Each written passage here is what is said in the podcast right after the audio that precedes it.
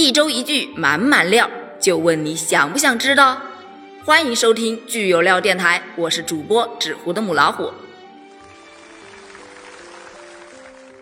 今天呢是十月六日，国庆假期啊还只剩下最后两天了。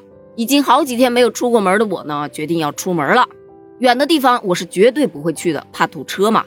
所以呢，电影院就成了我最好的选择。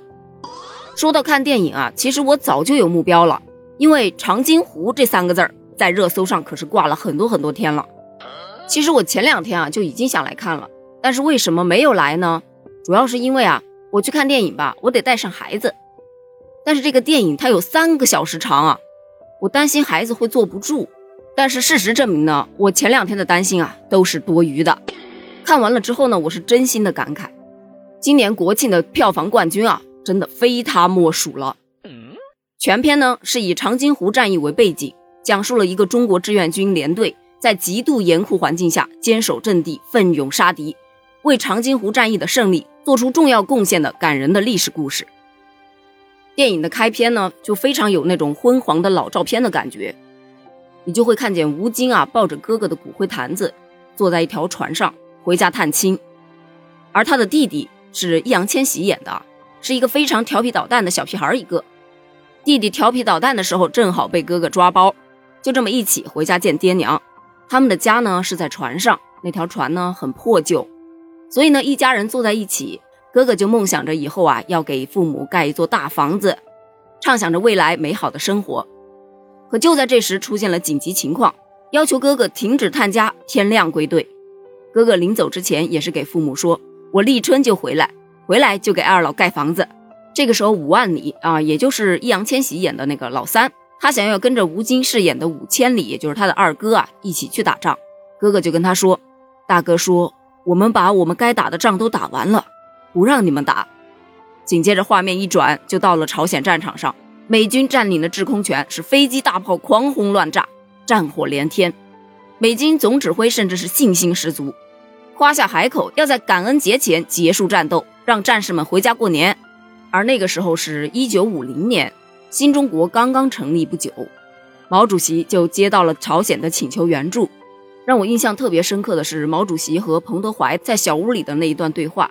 毛主席说：“这仗啊是真不想打，但为了往后几十年、一百年的和平发展，这仗又不得不打。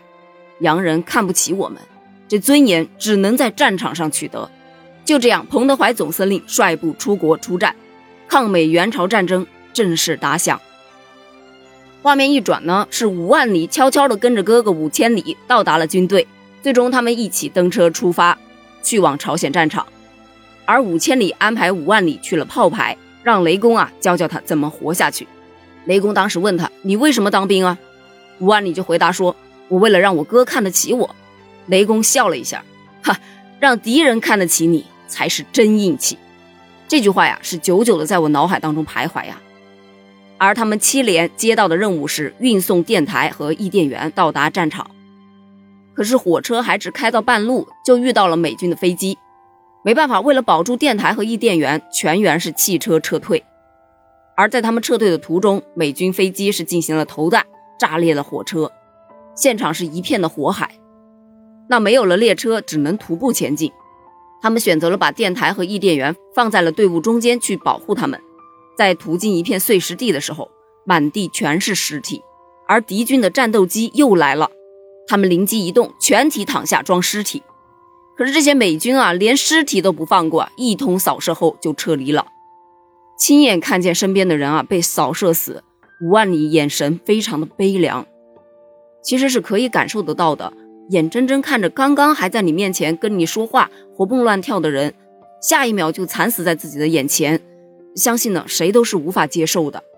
可是没有办法，这里是战场，无法接受也必须要接受，所以他们选择了继续出发。可是行至半路就遇到了兄弟连正在与美军进行交手，眼看着兄弟连马上就要撑不住了，五千里果断决定把七连分成两部分。一部分负责护送电台和译电员，保证准时完成任务；另一部分则留下来支援。这也是七连第一次与美军交锋，而他们现在的任务是要帮助兄弟连炸掉美军的通讯塔。然而护送电台和译电员的那一部分呢，也是正好遇上了美军的增援军。雷公也是当机立断，把这一队伍又分成了两部分，一部分继续完成护送任务，另一部分留下来狙击敌人的增援军。战况真的是太激烈，根本无法用言语来形容。最终呢，他们也是完成了任务，也成功的护送电台到达了指定目的地。但是还没有休息到两分钟，立马就接到了上级命令，前往长津湖作战。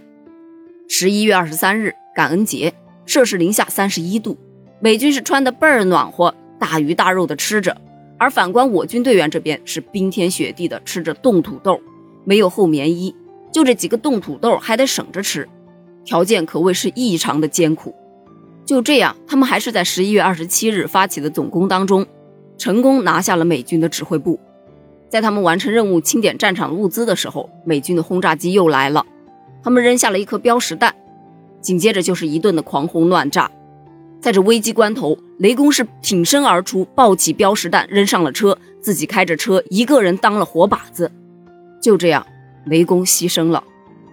他在临死之前说了一句话：“我疼，别把我一个人留在这儿。”老实说，看到这儿，电影院里面是一片哭声。啊我的眼泪也是止不住的往下掉，甚至可以感受到他身上的那种疼痛，真的太疼了，一直疼到心坎里。战后，辅导员和五千里聊到了为什么要打这场仗。辅导员说：“因为我们不打，我们下一代就要打。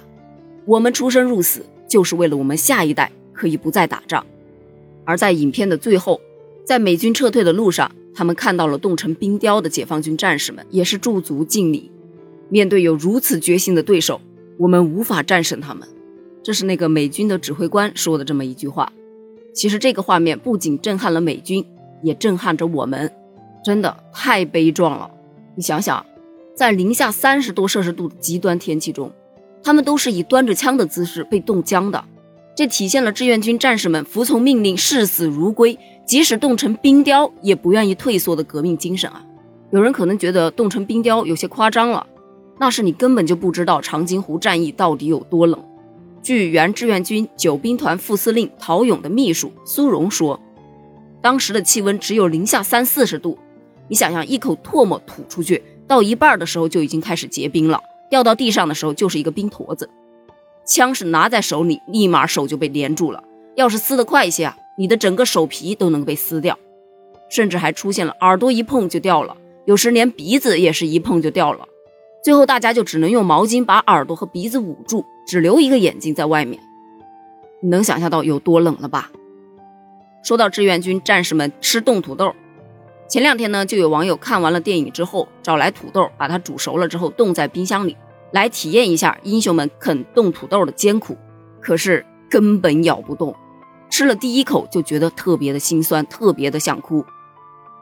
所以在剧中啊，啃冻土豆的时候崩掉一颗牙。这是完全可能发生的事情。再对比美军啃着大鸡腿的那种画面，真的特别让人觉得心酸。而说到这部电影啊，它已经打破了十项的票房记录，毫无疑问也成了今年的国庆档中最受瞩目的影片。而要问到为什么这部片子会这么火，首先，抗美援朝战争的故事真的让人特别的感动；其次，它的剧情非常的紧凑，演员的演绎啊也是非常的出色。比方说，演员韩东君，他的那个神枪手是特别圈粉的，蛰伏、积累、厚积薄发，然后屏息、瞄准、扣动扳机，他那个狙击手的眼神杀真的特别燃。另外呢，就还有胡军老师，他演的那个雷公，真的演得太好了，是整个电影里面最让我入戏的这么一个角色。特别是在最后他说疼的那一段，真的是整个放映厅里鸦雀无声啊。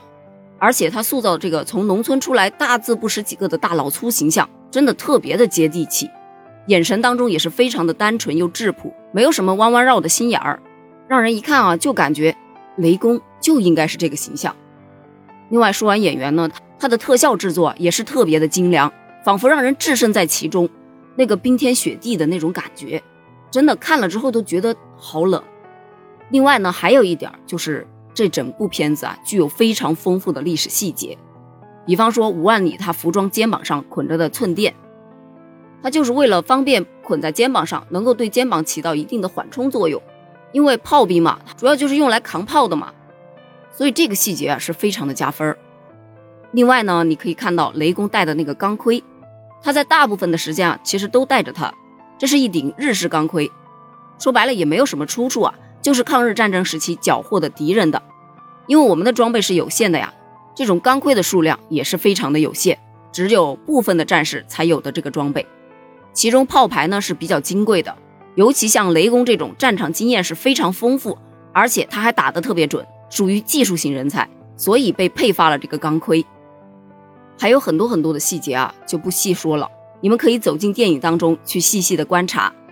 真的，如果不是这个电影，真的学不到这么多东西。因此啊，我是真的强烈的推荐这一部上映六天、票房持续逆跌的票房冠军电影《长津湖》。我发现很多网友啊，他不知道逆跌是什么意思。其实啊，逆跌呀也很好解释，就是说呀，按照电影市场的常规走势呢，假期期间影片的票房一般是呈现下跌的趋势，哪怕表现比较亮眼的电影，也只是跌幅比较小而已。但《长津湖》呢，它是单日票房一直在升高，每天都在打破前一天的记录。也就是说，逆跌呀，就是今天的涨幅比昨天要高。这说明什么？这说明这部片子口碑出来了呀，它真的是一部特别值得观看的电影啊！有小伙伴就表示啊，在看完了《长津湖》之后，一直坐在那里等彩蛋，一直等到最后一个人也没有看到彩蛋。可是当他走出电影院之后，看到外面的建筑、车辆、人群，才猛然发现，原来外面的精彩世界就是最后的彩蛋。没有解放军战士们在前面的付出，就没有现在的车水马龙和高楼大厦。也没有现在的和平和祖国强大，真的是像网友说的啊？如何看待那场战争？是一代人吃完了五代人的苦，一代人做出了五代人的事儿，一代人打完了五代人的仗，一代人建立了五代人的功。这是人类历史上战争的巅峰，是人类历史上的奇迹。就像电影里的一句台词：“只要上了战场，就是英雄。”因为有了他们，我们才能生在和平年代。才能有现在的生活。老实说啊，看完电影回来之后呢，我又看了很多的资料以及老兵们的一些视频。有抗美援朝的老战士杨德胜，他就回忆称，在战场上，美军是喝牛奶吃肉罐头，我们没有的吃啊，我们只能吃松树皮。但是朝南的他还不能吃，太硬，根本咬不动，只能吃朝北的。但朝北的松树皮呢，还得分三层，把外面一层刮下来，里面那一层是皮子，吃不动。只有中间的那一层是瓤子，吃在嘴里呢，像汤圆一样软绵绵的。还有我们冰雕连的幸存老战士周全弟，他回忆称，当时在阵地是三天三夜不能动，饿了的话就捧一捧雪来吃。到战斗结束的时候，眼睛睁开，他是再爬也爬不起来了，成为了一级伤残军人。后来呢，他也是尝试生活自理，学习文化，战胜困难。眼泪真的是止不住的流，比在电影院里面流的还要多。所以感慨一句啊，我们这一代人真的何其幸运啊！老实说啊，真的是每一个人看到这一部片子都会有不一样的感受。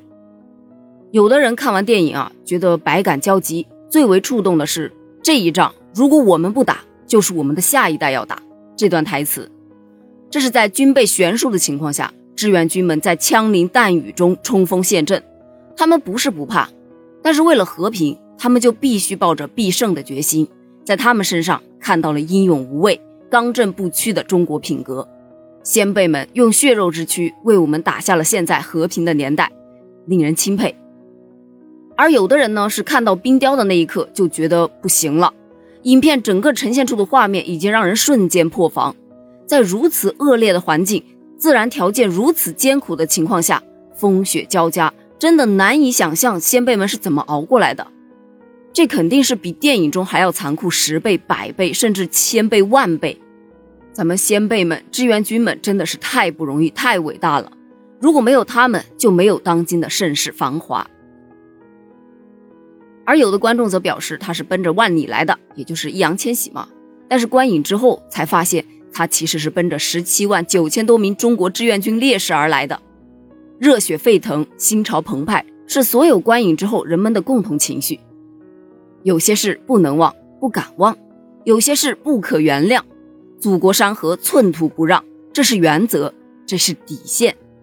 落后就要挨打，努力变强不是为了欺负别人，而是为了保护自己。这甚是如你们所愿。所以大家都好好珍惜现在的生活吧，珍惜英雄们为我们打下的这一片和平的天地。这部影片你看了吗？你看完之后有什么感想呢？欢迎在评论区给我留言哦，我们一起探讨一下。下期见。